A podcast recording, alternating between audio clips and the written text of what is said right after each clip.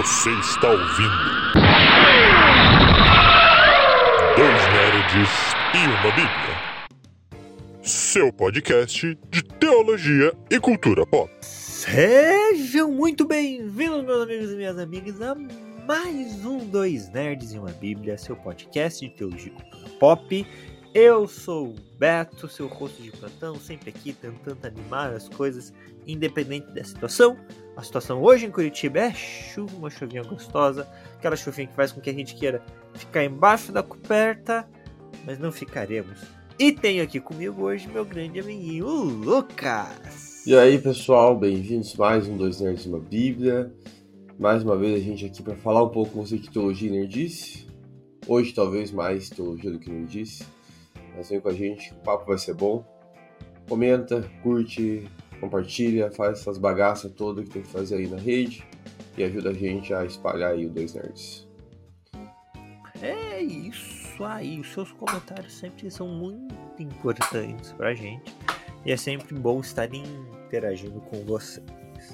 Então, deixando as formalidades de lado, meu amiguinho, vamos falar de igreja hoje.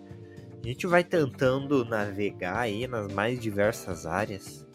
Tem algumas áreas que são mais nossas, sistemática, Bíblia, mas a, a igreja, a, a administração da igreja, a forma de culto, é, não, não estou falando de liturgia, isso não tem nada a ver com o assunto.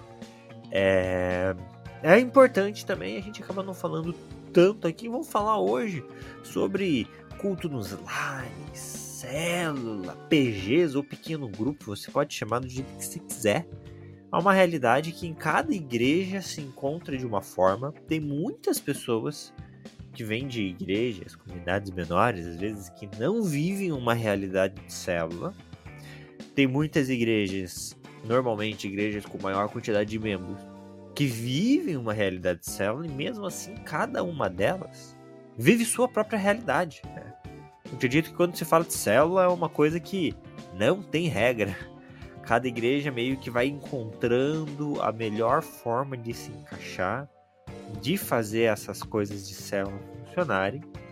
Vamos dar uma olhadinha nisso um pouco, conversar um pouco sobre os pontos bíblicos disso, o que, que a gente acha, opinar um pouco sobre o assunto, né?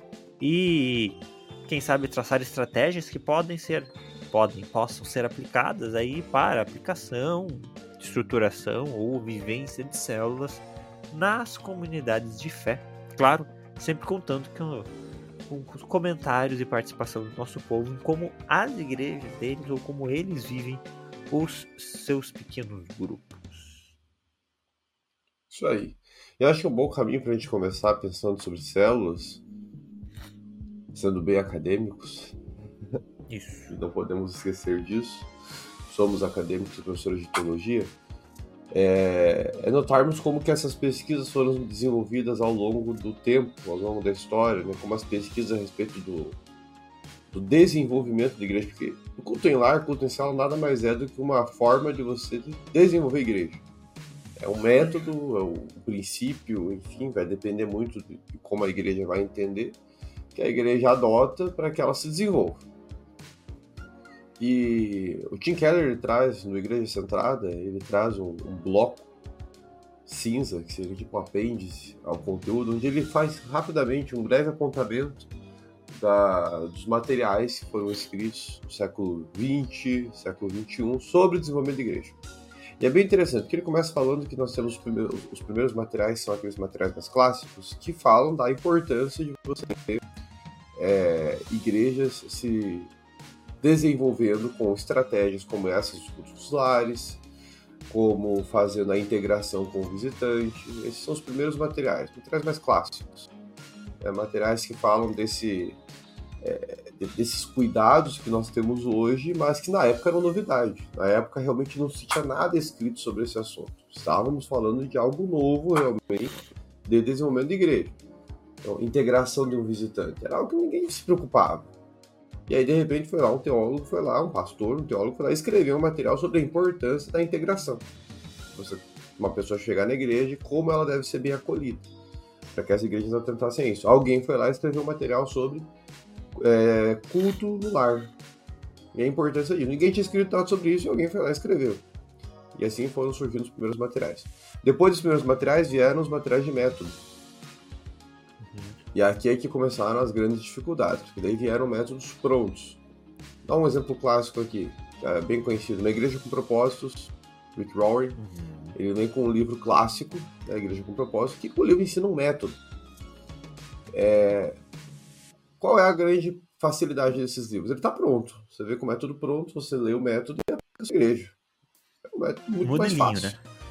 É um modelo. Dificuldade, o contexto talvez não seja o mesmo.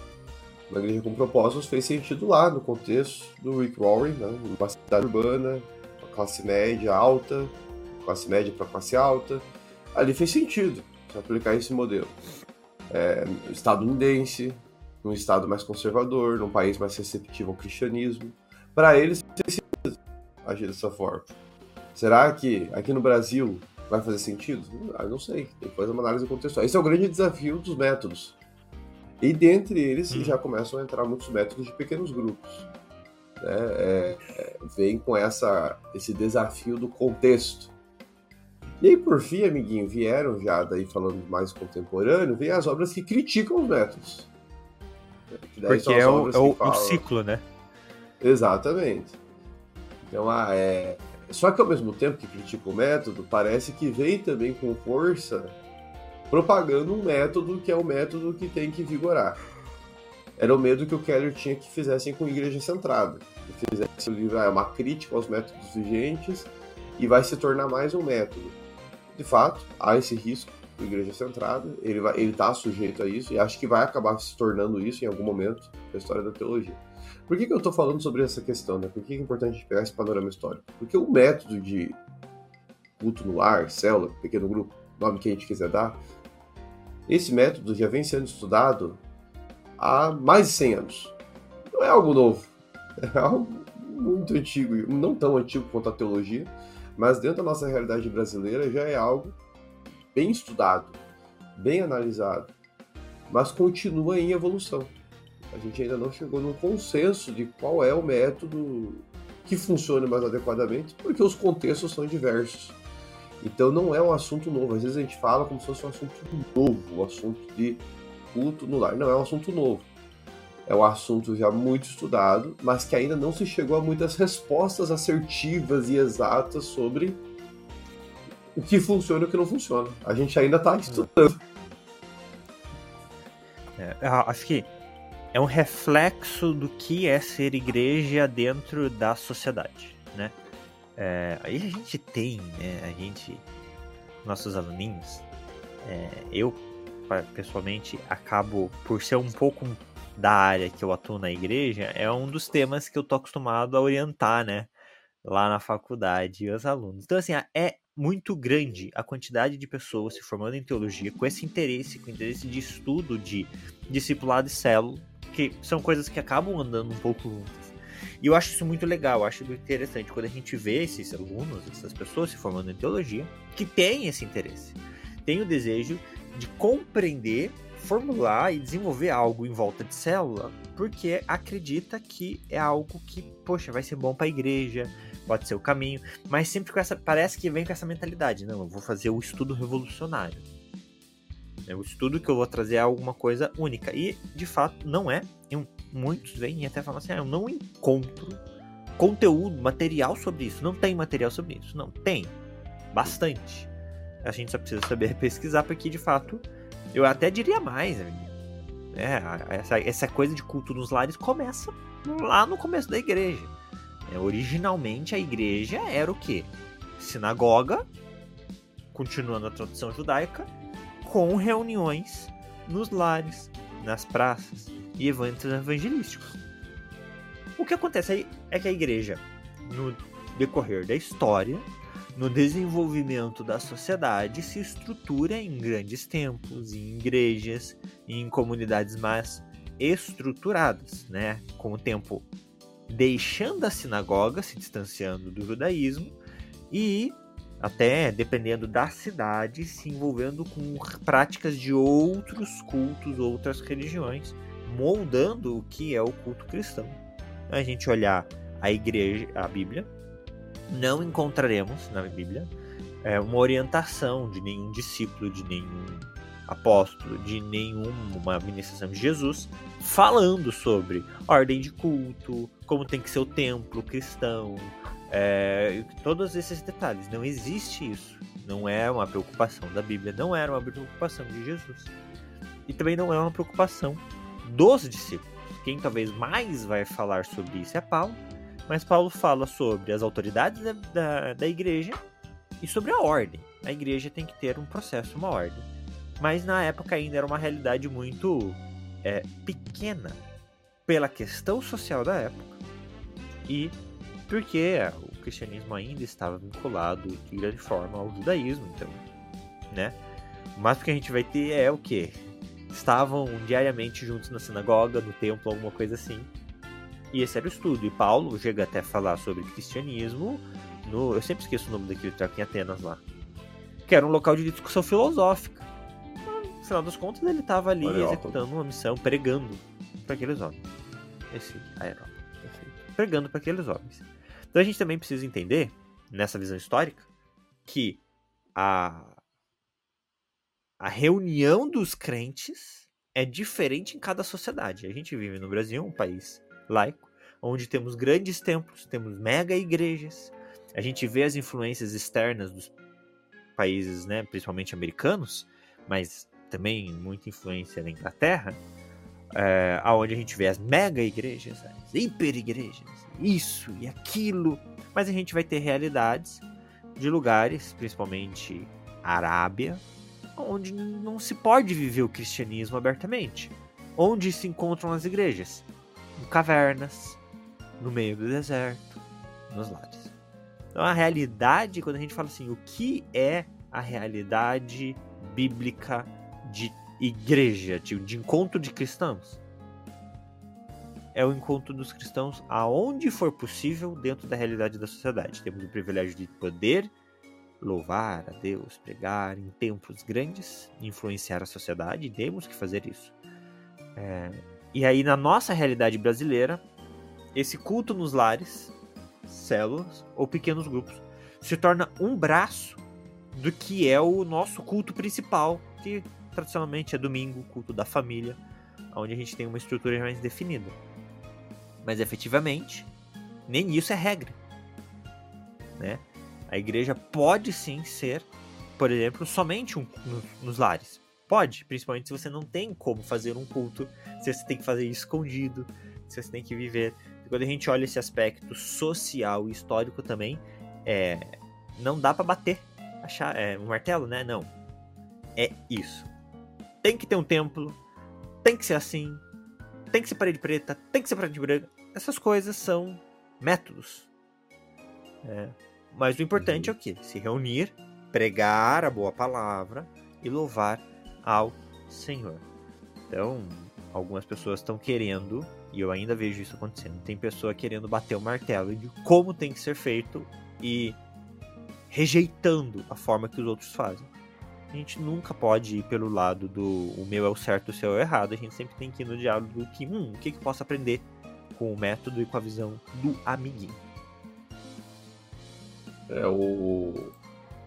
Acho que o grande princípio, que daí também é minha dificuldade com alguns livros que falam de métodos, né? O grande princípio é o culto no lar. Esse é o princípio neotestamentário. Acho que o grande princípio do Novo Testamento, na verdade, é entender que a igreja aprendeu a funcionar de acordo com os contextos em que ela está inserida. Então, o principal contexto, como a amiga bem falou, era a sinagoga, porque os primeiros cristãos eram judeus. Então, o que onde fazia mais sentido eles se reunirem na sinagoga? Por que, que foram para os lares? Porque eles praticavam o agapom depois, a ceia. Eles tinham um grande, uma grande refeição. Não tinha como comer essa grande refeição no templo, então eles vão comer nas casas. E lá vão fazer um culto também. Então vai ter um culto no lar. Não sei se era o mesmo culto, se não era o mesmo culto. Aí já o texto já não nos dá muita informação, mas eles iam pular. E no lar eles comiam no final desse culto. Mas em um dado momento a igreja teve que ir para o templo. Uma razão muito simples. Ali na Ásia Menor. Não cabia todo mundo na casa. É uma razão muito simples e objetiva. A igreja cresceu e não tinha mais casa para receber. Então vamos alugar um espaço. Né? Vamos alugar um espaço, vamos comprar um espaço, vamos se unir em um lugar mais amplo para que a igreja se reúna um espaço mais eu achei bem legal que o amiguinho falou, vai variando. Tem, tem, tem igreja que vai funcionar em célula, igreja que vai funcionar só no tempo. Cara, nós temos liberdade para isso, para escolher qual vai ser a melhor forma, porque o princípio, no meu entender, não é a igreja tem que funcionar no lar. O princípio é a igreja tem que estar contextualizada com o país em que ela está, a cidade, estado, com o público que ela irá atender. Não temos. A, quando fala-se de igreja, a maior parte das orientações, dos princípios, são, são, estão habilitados a serem contextualizados. Existem princípios, existem normas que podem ser contextualizados em diversos momentos. É porque a igreja, gente, são dois mil anos de história. São dois mil anos trilhando uma jornada em que nós tivemos momentos de perseguição, momentos de liberdade, momentos de ruptura, momentos de debates teológicos mais intensos. Aí nós olhamos para a nossa realidade brasileira. Qual hoje é o contexto brasileiro? Cara, país continental, imenso, imenso, um dos maiores países mais de 200 milhões de pessoas habitando esse país, com uma disparidade econômica imensa, né? pessoas muito ricas e pessoas extremamente pobres, um país com inúmeras denominações, falando só de denominação evangélico-protestante, são inúmeras denominações. Igrejas em bairros onde você vai ter talvez igrejas de várias denominações no mesmo bairro. É que método funciona? Cara, inúmeros métodos vão funcionar num país como esse. Vai ter que sentar e analisar. E acho que esse é o grande desafio para muitos pastores que querem comprar métodos, dedicar tempo para uhum. analisar quem é o meu público, quem é a minha igreja, qual é o objetivo da minha igreja, a minha igreja, a igreja que eu estou, ela tem que objetivo, que meta, é, qual é a função dela nesse lugar em que nós ah, estamos. Todas as igrejas têm o mesmo objetivo, não é isso? É o mesmo objetivo. objetivo geral mas tem, a... né? É, mas esse é um específicos, tem uma missão que Deus tem para cada Sim. comunidade, para cada igreja. Tem uma a forma como essas igrejas vão dialogar com a sua cultura. Eu falo sempre de igreja centrada, porque para mim o igreja centrada do Keller é, é, depois da Bíblia é o manual da eclesiologia contemporânea. hoje, hoje eu acho que não teve, principalmente mais recente, né? O Keller, vamos sempre falar do Keller, faleceu ano passado, é recente, então assim, um teólogo com qualidade, é, que não.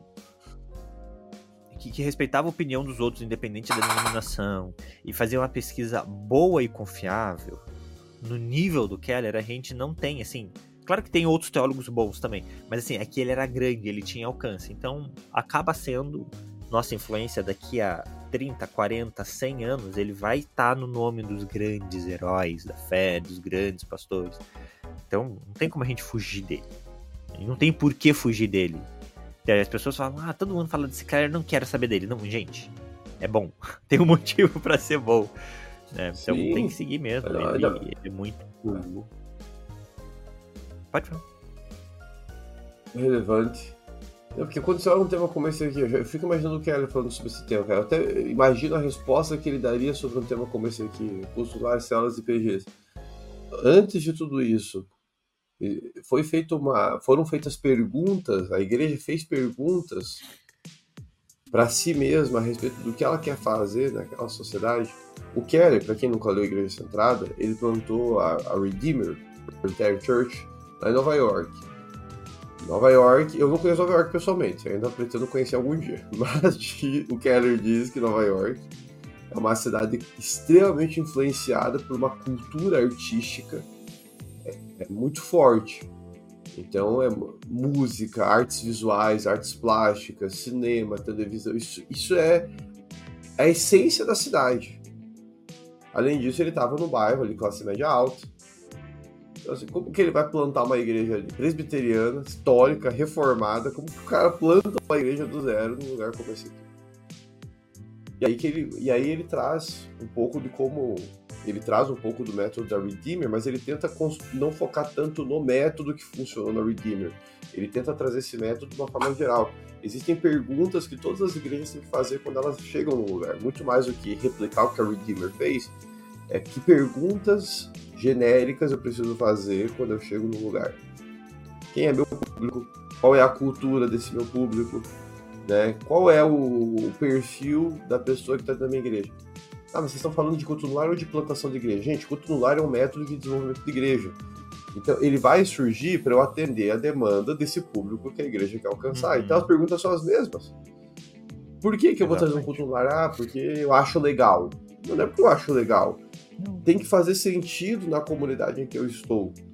Não, não vai fazer sentido. Vai ser mais um método que vai fazer diferença nenhuma pra igreja. Meu amiguinho veio de uma igreja que funciona em células. Eu já vi de uma igreja que não tem Sim. células.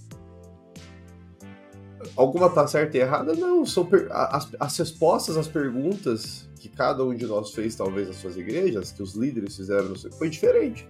Porque são contextos diferentes. Exato. E eu acho que isso é belo na multiforma da atuação do Espírito e da igreja. Né? E é por isso que eu sempre falo assim: ah, você está numa igreja em célula e você não gosta de atuar em célula, ao invés de ficar na tua igreja em célula reclamando da célula, procura uma igreja que não funciona em célula e que tem um método eclesiástico administrativo que te agrade mais. Não tem problema. É o mesmo Deus. Qual que é uhum. a questão? Muito interessante isso que o, que o Lucas falou, sobre essa coisa de, cara, tua igreja pensar de onde é que ela está inserida. A minha igreja, ela era numa, num bairro e ela migrou para outro bairro, né? Para um tempo maior.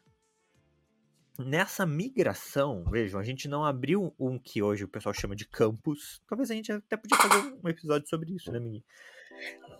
Ela não abriu uma congregação, ela migrou. A igreja mudou de lugar.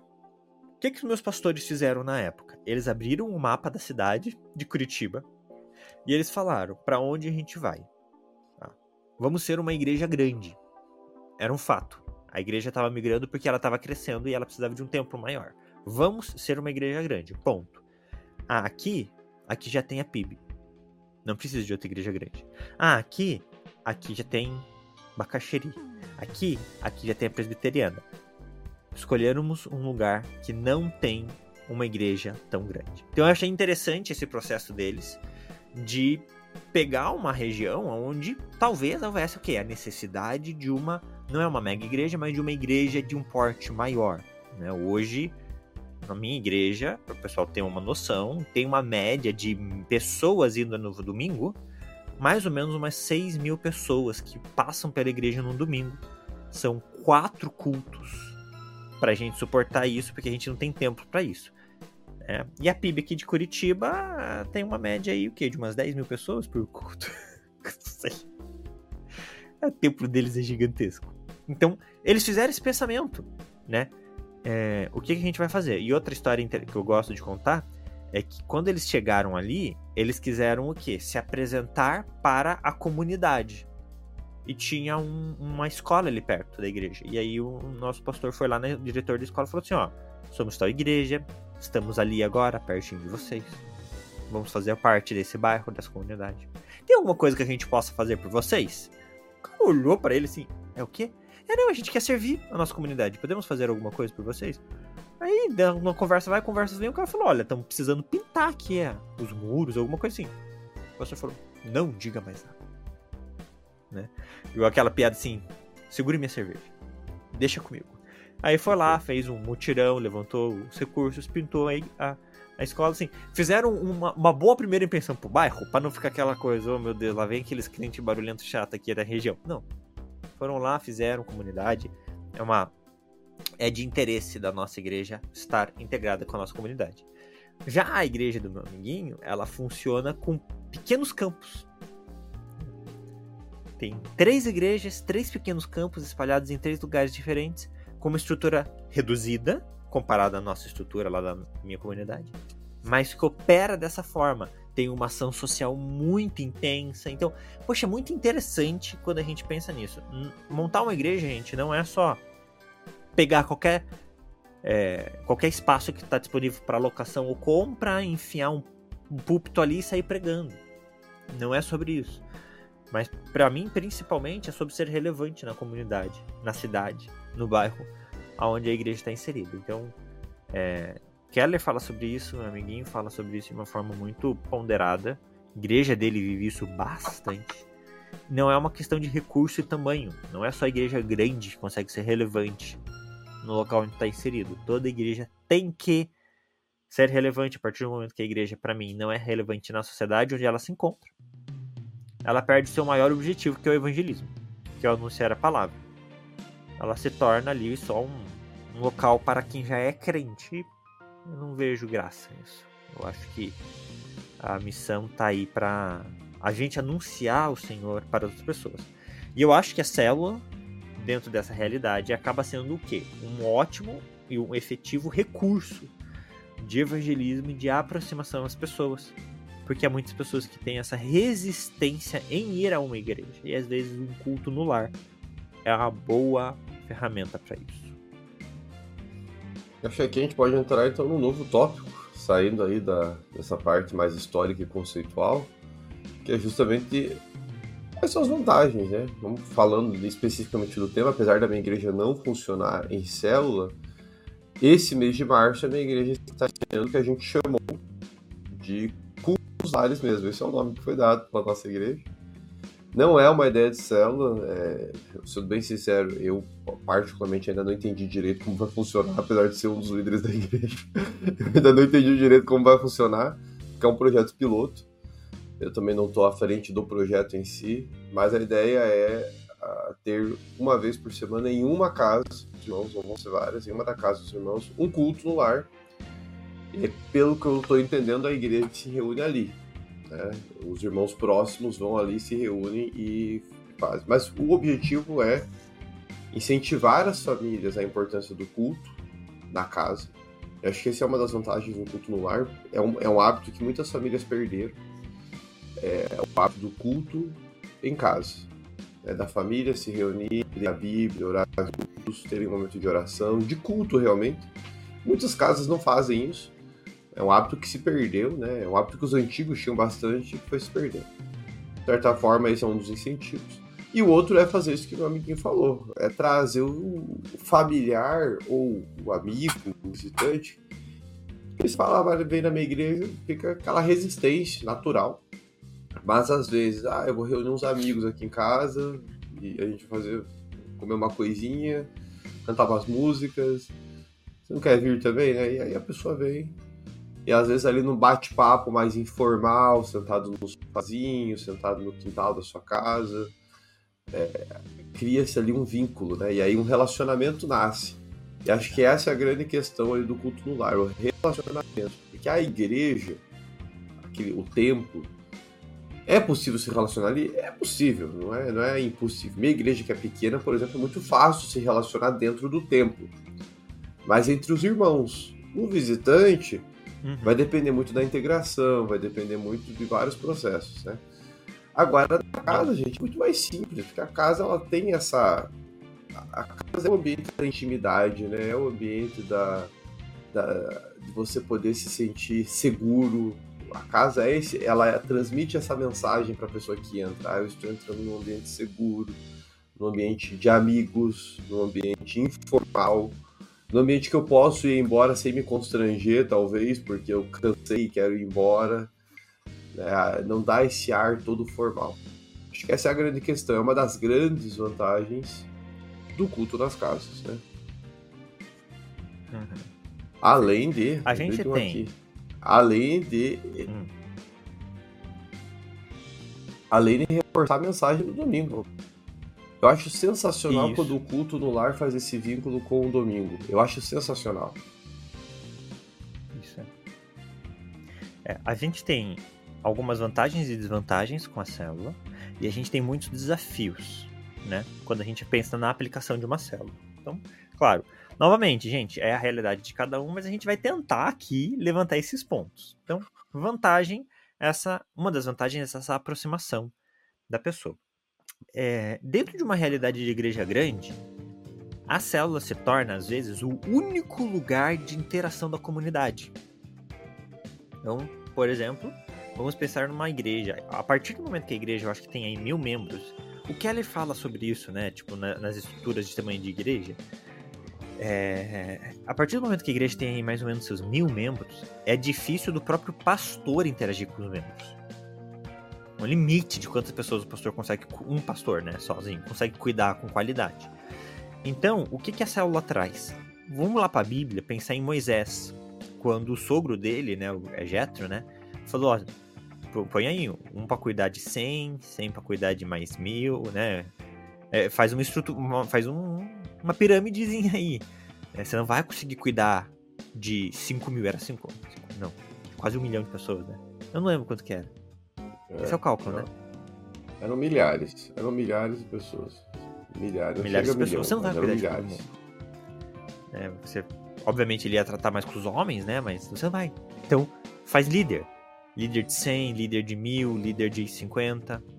Então, a, quando a igreja fica muito grande, se torna uma necessidade estruturar isso. Então, a gente vai ter lá, sei lá, pastor principal, titular, diretor, sênior, presidente.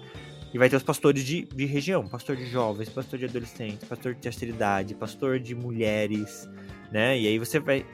Aí esses pastores não têm os seus, sei lá, os, os diáconos. Os diáconos também vão estruturando. Então a gente vai estruturando a igreja, e isso é ficar para outro episódio.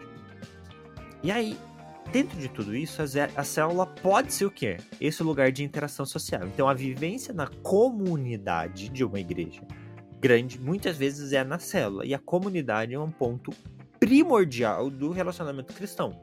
Cristão não é cristão sem comunidade. Né? Não dá para viver o cristianismo trancado no quarto. Não tem como. O cristianismo é feito em comunidade. Então, uma igreja muito grande, a célula se torna um ponto de vantagem para quê? Para viver a comunidade. A minha igreja antiga, que era bem menorzinha, a gente tinha comida em quase todo final de culto.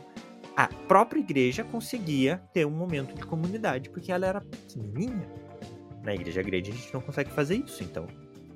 A célula é um lugar onde a gente pode viver a comunidade. Estudo da palavra. Então a gente consegue fazer na minha igreja essa estrutura. Eu sei que na igreja de outros amigos também é a gente faz essa é, volta ao tema do domingo. Então, tem um roteiro de célula, aonde é um esboço do, do culto do domingo. Não é pra gente repetir o esboço, mas é pra gente conversar com o pessoal. E aí, como é que essa palavra de domingo é, tem agido no seu coração no decorrer da semana? Claro, e aí é um dos desafios. O líder da célula tem que ser alguém aí com uma certa caminhada e até um certo conhecimento bíblico porque muitas vezes os membros da célula vão vir com dúvidas. Ah, o pastor falou tal coisa, eu não entendi. O que, que você me diz? E aí, o líder vai ter que ter aquele jogo de corpo pra, ó, vamos lá pra Bíblia, é isso, é aquilo. Então, é, não é uma desvantagem, é um desafio. A célula não pode ser uma reunião de pessoas despreparadas. O líder de célula, ele tem uma função, no meu ver, amiguinho, quase pastoral ali, de cuidado e ensino pelo menos a, a responsabilidade de falar assim: olha, não sei isso, vou levar aos pastores. Porque é uma oportunidade de desenvolver tudo e esse estudo tem que ser desenvolvido com responsabilidade. É, aí vem o grande desafio na, na, gestão eclesiástica e na gestão da pessoa também, né? Porque aí, aí vem as várias problemáticas que a célula traz também. A, uhum. a problemática do, muitos pastores estão recém, inclusive, de implantar a célula. Né? Como vou saber o que esse líder está ensinando, né? Aí vem a primeira problemática que muitos ficam com receio. De fato, o pastor não tem como estar tá em todas as células, vendo tudo que está acontecendo. Eu geralmente respondo para quem tem esse temor que a gente tem que lembrar que a igreja é do Senhor, não é nossa, né? E que nosso uhum. papel é orientar, é ensinar, é o nosso papel é ser zeloso e orar, acima de tudo, orar pela igreja e pela sua liderança. Orar muito para que essa liderança e essa igreja seja é, mantenha-se firme na palavra, para que isso não aconteça. E confiar no Senhor. Nós temos que aprender a confiar, né? Eu não, eu não falo isso no sentido de, ah, então eu não vou me preocupar com nada, mas também não ficar afobado de, ah, eu não vou deixar líderes a fazer, falarem uhum. porque eles podem ensinar coisa errada. A gente tem que confiar no Deus que é o Senhor da igreja. Temos que fazer bem o nosso papel, né? de responsabilidade de ensinar, de doutrinar, de acompanhar essa liderança e garantir nesse acompanhamento que ela está se mantendo santa e não está sendo corrompida em algum momento aí por heresias ou outros pecados. Mas existe uma outra preocupação, amiguinho, nesse processo do líder ser, do, do líder da célula ter esse cuidado pastoral que de fato ele vai exercer, mesmo sem uhum. o título aí, ele vai exercer esse cuidado. É a sobrecarga, que é outro grande desafio. Apesar de hoje eu não estar em igreja em células, eu venho de uma igreja que funcionava em células. Então, é, na, na, lá nós chamávamos de pequeno grupo. E era muito puxado. Era um ritmo intenso. Até que quando eu e minha esposa saímos, a gente realmente. É... Uma das coisas que nos atraiu na igreja em que estamos hoje é justamente não ter célula. Que a gente falou, não queremos ter isso na igreja, que a gente vai ter que dar uma pausa nessa questão porque nós estávamos muito cansados. A gente entendeu a função mas como uhum. líderes de um pequeno grupo, nós estávamos muito cansados de liderar um pequeno grupo, que era muito era muito bom, mas era muito intenso. Era muito era um, muito pesado o negócio. É, tra questão... Traz todos os encargos da vida pastoral. Traz, Sim. não adianta. E aí, se você não tem um cuidado com quem está cuidando, Aí vem a tarefa do pastor, eu sei que há mais essa responsabilidade, mas na verdade a igreja em célula, ela só faz sentido se for assim, o pastor não vai conseguir acompanhar todo mundo, mas ele vai estar acompanhando uhum. a sua liderança, ele vai estar acompanhando os seus é. líderes de célula. Uhum. Essa é a grande questão, e cuidando desse povo. Acima de tudo. A gente tem que pensar que o objetivo é que ao invés do pastor tentar cuidar de quali com qualidade de, sei lá, 300 pessoas, ele vai cuidar com qualidade de 30 líderes de célula. E esses 30 líderes vão cuidar de, com qualidade das outras 180, 170 pessoas. É, 270 pessoas. Essa é a ideia, né? Tu tem que ter esse cuidado. Quando é, o líder de célula é largado, ó, te vira aí na tua célula. Vai sobrecarregar. Vai dar ruim. E é o, e aí é outro desafio também, porque como você vai fazer administrar? Ah, parece que é fácil, não, são 30 pessoas. Mas pensa que além de tudo isso, o pastor ele tem que exercer a administração local, então ele deve ter ali reunião com diretoria, reuniões ministeriais. Esse pastor deve ter que fazer, preparar sermões. Esse pastor deve ter que preparar direções de culto esse pastor deve ter que visitar pessoas, porque no final das contas, apesar dele não ter que cuidar, assim, aquele cuidado intenso, a visitação e o aconselhamento continuam, porque as pessoas porque vão é procurá-lo, porque ele é o pastor, no final das contas, não é o líder de célula, que é o pastor. É, aí, enfim, quanto maior a estrutura ministerial de uma igreja, esse pastor vai ter que atuar em todas essas frentes, verificando como está. Então parece, ah, cuidar de 30 pessoas. Não é tão simples assim, não. Não é. Não é tão simples. Por isso que as ah, é. estruturações, as hierarquias vão criando, vão sendo criadas, né? E aí vem a outra preocupação, como administrar essas várias estruturas hierárquicas. Porque daí uhum. eu vou trazer facilita, melhora a gestão, mas vem as dificuldades. Quanta hierarquia tem que ser passada para conseguir chegar até o pastor às vezes? Né? Então Exatamente. aconteceu uma demanda, aconteceu algo necessário, ah, mas eu tenho que falar antes com o supervisor. E o supervisor tem que falar com sei lá quem vem antes dele. Isso eu já estou falando de igrejas muito grandes, né? É, sim, igrejas sim, sim, sim. pequeno e médio porte não vão ter essa estrutura robusta. Mas quando estamos falando aí de igrejas de grande e mega porte, é inevitável. É inevitável. É, então... Vamos usar o exemplo lá da minha, né? Porque a minha está nessa estrutura. Então tem a célula minha célula, daí tem o líder. Beleza. Né? Vai lá. Tem a célula, tem o anfitrião que recebe a célula em casa, mas não necessariamente é o líder. Ele abre a casa. Por exemplo, eu sou hoje líder. Mas não cabe na minha casa uma célula. Tem um, um anfitrião. Legal, o anfitrião abre a casa. Aí tem o auxiliar, que vai se tornar o próximo líder, e o líder. Beleza. Quando o líder multiplica a sua célula, ele vira supervisor. Então, quando ele tem três, quatro células que ele já multiplicou, ele deixa de ser líder e começa a supervisionar essas células. Então, ele tem que estar pelo menos uma vez por mês em cada uma dessas células para fazer o quê? Esse cuidado de será que tá tudo certo aqui? Será que eles estão falando a palavra do Senhor direitinho? Em cima do supervisor tem o coordenador. O coordenador cuida de pelo menos três supervisores. Acima do coordenador, normalmente já vai vir ou um diácono ou um próprio pastor. E aí o pastor tem diversas coordenações. Então, a gente vai criando essa cadeia. Acima do pastor, tem o pastor sênior. Então, lá na igreja funciona mais ou menos assim. Independente de tudo isso, todo domingo os pastores ficam lá na frente da igreja para conversar com o povo, falar assim, gente, quem quiser oração, quem quiser conversar alguma coisa, vem aqui. O que acontece é que se a pessoa for levar um BO pro pastor resolver, o pastor vai falar: "Já conversou com o seu líder de célula? Como é que tá isso?" Porque o pastor não tá na vivência diária do, do, do membro da igreja. Então é difícil né? E, e, as pessoas vão lá e conversam com os pastores, mas eles vão tentar entender a situação antes, conversar com o líder de célula e tudo mais. Mas essas estruturas elas acabam sendo necessárias. A minha igreja, também é um ponto pra gente falar, meu amiguinho. Ela não é uma igreja com célula. Ela é uma igreja em célula. E isso muda. Né? Nós temos grandes igrejas que são igrejas com célula. Qual é a diferença? A igreja com célula, a célula é mais um braço da igreja. É mais uma atividade. E é isso. É um lugar de comunhão, de estudo e show de bola. A igreja em célula faz da célula o seu, seu ponto principal. Então, assim, membro da igreja está em célula. Vai servir na igreja? Tem que estar tá em célula. Né? Nas escalas de serviço, recepção, louvor, mídia, se a pessoa fica, sei lá, três, quatro meses, é, três meses não, um mês sem ir na célula, ela sai da escala. Porque a, gente, na estrutura da minha igreja, entende que se a pessoa não está em célula, não está na comunidade da igreja. Né? Ah, mas eu vou todo domingo. Não, tudo bem, legal. Mas e a célula? É uma igreja em célula. O nosso controle de membros, o nosso cuidado com o membro está na célula. É uma forma. Já vim de igrejas com célula. Olha, não consigo participar da célula. Tudo bem, domingo é o teu dia. Domingo você tem que estar na igreja.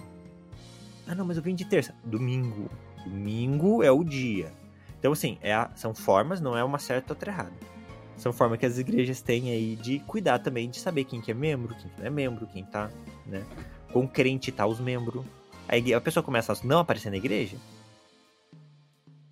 né, dá aquela preocupação. Será que o coração dela tá indo para outro lugar? É, então, na minha antiga igreja, é, eu... meu pai era pastor, domingo nosso nosso mediador, né? O domingo. Cara, o cara faz três meses que não aparece no domingo. Oxe, o que, que tá acontecendo? E a gente vai nesse, nesse ritmo. Aí, Diga lá. Aí vem, a, aí vem a questão, né? Tô aqui falando para o advogado do diabo. Aí vem a questão novamente do pastor. O pastor, ele. Onde ele entra nesse processo todo, né? Então, meu amiguinho tava comentando ali, né? O uhum. pastor ele tá disposto para orar, para aconselhar, mas no final das contas ele tá limitado em vários aspectos. Uhum. E aí a gente o, levanta a, a parte do cuidado, né? Tá, e aí tá, é, tá sendo pastor. E cara, essa é uma coisa que eu confesso que dependendo do dia e do momento em que eu estou, a minha resposta se adapta. Eu vou trazer as duas respostas, porque elas são enviesadas dependendo do contexto em que eu estou de vida. Porque eu fui criado com um avô pastorzão tradicional. Cara que ligava na segunda-feira uhum. para cada pessoa que não foi no culto de domingo e agendava a visitação e ia visitar essa pessoa na sua casa e conhecia a história de todas as pessoas da sua igreja, né? Vantagem. Cara, meu avô era o, o paizão de todo mundo. Ele era o paizão de todo mundo. Era o conselheiro, assim, meu avô era um excelente aconselhador, né? Excelente conselheiro. Assim, ele, ele, era o cara nesse sentido. Desvantagem, meu avô infartou. Literalmente. Essa é a grande desvantagem. Meu avô perdeu a saúde. Meu avô perdeu é, momentos com a família. Meu avô perdeu momentos de descanso. Meu avô perdeu momentos de lazer. Esse foi o custo. Né? Então, beleza, ele foi um cara que cuidou muito, mas morreu. Uhum. É, e aí vem a, a, qual é a grande questão da igreja em célula ou da igreja que descentraliza a sua liderança? É, permite que ou os leigos participem dessa liderança cuidadosa. É, não vai ter esse pastor talvez tão cuidador, mas existe uma vantagem nisso que eu gosto de lembrar sempre no modelo em célula que os líderes e os pastores têm que ter em mente. o foco não é o pastor que cuida. Então é bom às vezes não ter essa imagem do o pastor que cuida. Porque daí a gente vai incentivar cada vez mais as pessoas a buscarem o Cristo que de fato cura feridas, restaurar a alma, perdoa pecados. De certa forma, porque senão, e aí eu de novo trazendo a imagem do meu avô, né? O pastor com quem eu cresci, que eu vi se desenvolvendo no ministério. Aí, meu avô, muitas pessoas eram, ah, e agora? Agora que eu não tenho pastor, como que vai ser? Ué, mas o Deus que esse pastor serve tá aí ainda. É, é, esse, é esse cara que importa, não é o pastor. Uhum. É, Deus continua agindo, é Deus quem faz, no final das contas. No modelo descentralizado, o fato de não ter esse vínculo necessariamente com uma pessoa é o incentivo a se buscar realmente aquele que está cuidando a todo momento da nossa vida sem se cansar, que é o Senhor. Exatamente. Só que daí a igreja tem que saber lidar com isso muito bem, porque ela corre esse risco de a pessoa se sentir abandonada. Não, você não está abandonada. O Espírito Santo está contigo. Você já orou, você já buscou a direção do Espírito Santo. É muito mais do que as minhas palavras, é o consolo que o Espírito Santo pode trazer para sua vida, é a palavra de Deus dando orientação para sua vida. É, é, é, mais, é mais fora da zona de conforto, mas eu creio que é um caminho saudável para a maturidade da pessoa também dentro dessa igreja. Perfeito. Há uma necessidade óbvia de uma igreja que decide descentralizar a imagem do pastor, que ela tenha um maior grupo de pessoas com alto nível de preparo talvez não o nível de preparo de um pastor, por exemplo, uma faculdade de teologia, mas assim, todo líder da célula não pode ser um leigo, né? Um neófito. É neófito que se fala? Eu sempre acho bonito essa palavra. Neófito, é novo Tem da fé, um... né? Neófito. Isso. Tem que ter um preparo. Tem que ter passado aí por um estudo, uma escola bíblica mais estruturada, tem que ter passado por todos os princípios. É, o, o, o líder da célula não pode ser alguém que não está inserido na comunidade, não sabe a realidade da igreja, não sabe a missão da igreja, não sabe a visão teológica da igreja. Ah, tua igreja é reformada, é pentecostal, é tradicional, é histórica? Ah, não, não sei. Você não é líder de célula? Qual é a teologia que você está passando? Ela tem que estar tá alinhada com a igreja. É, não é qualquer um. Então, aí é um B.O. É, você tem que cara, tem que cuidar muito, tem que ensinar muito, tem que ficar em cima para garantir que a pessoa tá ali ensinando o que a igreja se propõe a ensinar é, como comunidade. Isso é muito importante. Então, são suas vantagens e desvantagens, né? É bom, pensa, são mais pessoas, teoricamente, com um alto a médio nível de preparo. É, e aí também não pesa tanto sobre o pastor. Ah, mas eu eu gosto da imagem do pastor, eu gosto que o pastor vai lá em casa tomar um cafezinho. Não tem problema. Pode convidar ele, que ele vai, ou vai para uma igreja que seja estruturada diferente. É, e não tem nenhum problema. Tenho certeza que o Deus é o mesmo. A ordem de culto, é, a ordem de culto não, a, a estrutura eclesiástica. Que muda, não tem problema. Não fugindo de princípio bíblico, não pregando heresia, velho tá Exatamente. tranquilo. Isso aí, meu amiguinho. O modelo é isso, celular, ele, ele veio. O modelo celular ele veio para ficar, creio eu, apesar de ser estudos contemporâneos, ele veio para ficar. E é uma realidade que a gente vai ter que lidar hum. cada vez mais. E mas talvez uma palavra final aí a respeito desse assunto da minha parte, pelo menos o que a gente tem que focar são realmente em contextos, resgato minha palavra inicial, é contextos que vão determinar o que vai funcionar e o que não vai funcionar. Graças a Deus, Deus nos dá essa liberdade de definir esses contextos. E é isso. Perfeito, concordo. Reitero o que meu amiguinho falou: contexto. É. Você tem que estar confortável com a tua comunidade, consigo mesmo. E você não pode fugir, tá? Não vai para uma igreja grande para fugir da responsabilidade de servir e se integrar na comunidade. Vai para uma igreja grande, se ela tem célula, procura uma célula, se integre na comunidade. Viva a comunidade da igreja, sirva na sua igreja, se disponha a ser usado por Deus. Eu acho que esse é um ponto importante, principal. Né? Como nós vivemos a nossa fé em Deus. Sirva na igreja. Seja útil para Deus. Ele quer te usar. Né? Seja numa pequena célula, seja numa igreja sem célula que né, faz outros eventos, cara. Esteja na comunidade, esteja na igreja e também vamos perder um pouco o preconceito. Né? Se a tua igreja tem célula e a do amiguinho não tem, não tem problema. Se a do amigo tem célula e a tua. Né, se, a, se a do amigo tem e a tua não tem, ele não tá errado. Você não tá certo. Vamos respeitar um ao outro. Esses pontos às vezes me incomodam quando eu vejo as pessoas discutindo como se a igreja deles fosse melhor, a nossa fosse pior. Ou, nossa, a nossa é melhor. Não é melhor. A minha deu certo para mim. Fechou. A tua dá certo para você. O que eu acho mais legal aqui, eu e meu amiguinho, é que a nossa igreja não tem absolutamente nada a ver. Nada a ver. E a gente super se dá bem. Então, é verdade. mais importante, não é mesmo? Isso aí. É isso aí, então. Meus amigos, muito obrigado pela atenção de vocês. A gente aqui falando sobre eclesiologia, conversando um pouco. Veja, um assunto super jogado, super realidade de igreja. Eu, eu, eu recebo alguns feedbacks, amigo, é, do pessoal falando assim: ah, eu ouço vocês às vezes querendo responder. Responde, manda no chat, manda mensagenzinha aí nos comentários. A gente vai olhar. Como é que é na tua igreja? Qual é a estrutura de célula? Ou não célula na tua igreja? Você acha que dá certo? Você acha que não dá certo?